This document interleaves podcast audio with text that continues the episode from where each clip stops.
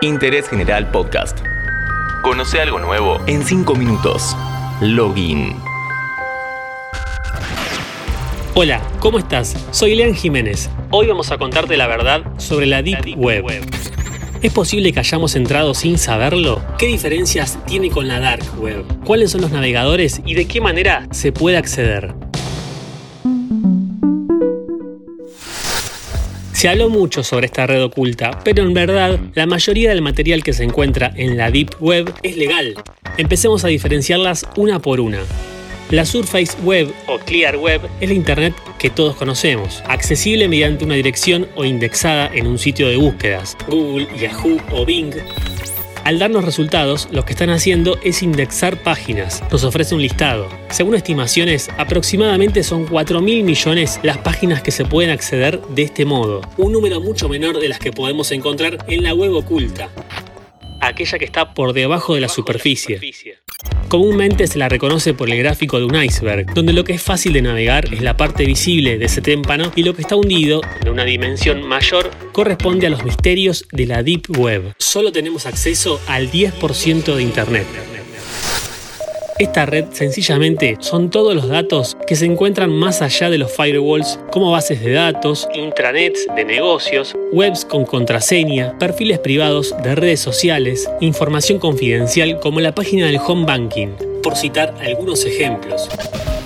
Sí, seguramente hiciste algunas de estas acciones y nunca supiste que estuviste en la Deep Web es que en realidad no todo lo que está en esta red es malo, prohibido o reprochable. Contiene información que simplemente no está al alcance de todos, por cuestiones de seguridad.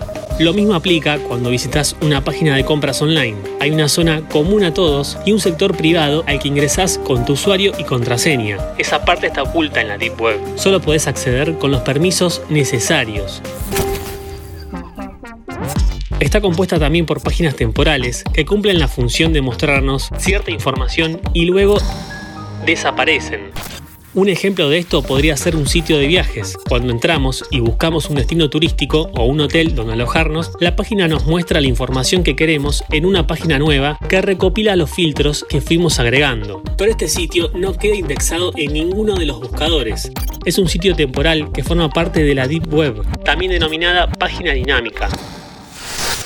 Finalmente tenemos la Dark Web, que también forma parte de ese 90% que no es accesible desde un buscador, que está oculta intencionalmente a los motores de búsqueda. La principal diferencia es que a la Dark Web sí se puede acceder, por ejemplo, desde un navegador llamado Tor, por sus siglas The Onion Router que permite ocultar la dirección IP y otra información que dificulta mucho que se rastree la identidad de los usuarios.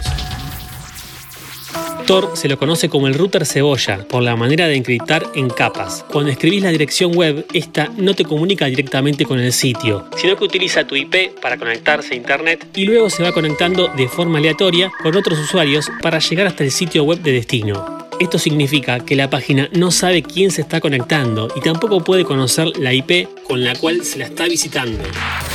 Una vez conectados a Tor, podemos consultar The Hidden Wiki, un índice donde vas a encontrar una gran cantidad de páginas .onion. No existen las .com, así es como se llaman en este navegador. Otras darknets que nos van a servir son ZeroNet, Freenet e I2P, que funcionan mediante P2P, peer-to-peer, -peer, de usuario a usuario, un sistema muy similar al de Torrent o al viejo Ares.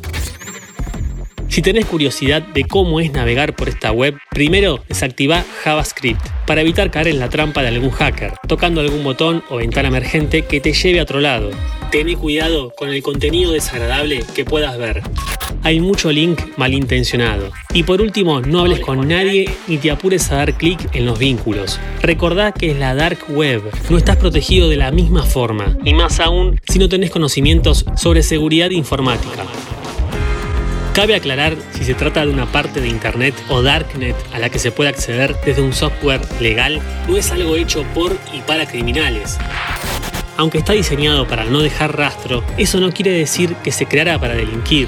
También hay muchísima información generada por gobiernos de distintos países y por organizaciones dedicadas a la investigación. Interés General Podcast. Encontrarnos en Spotify, en Instagram y en interésgeneral.com.ar.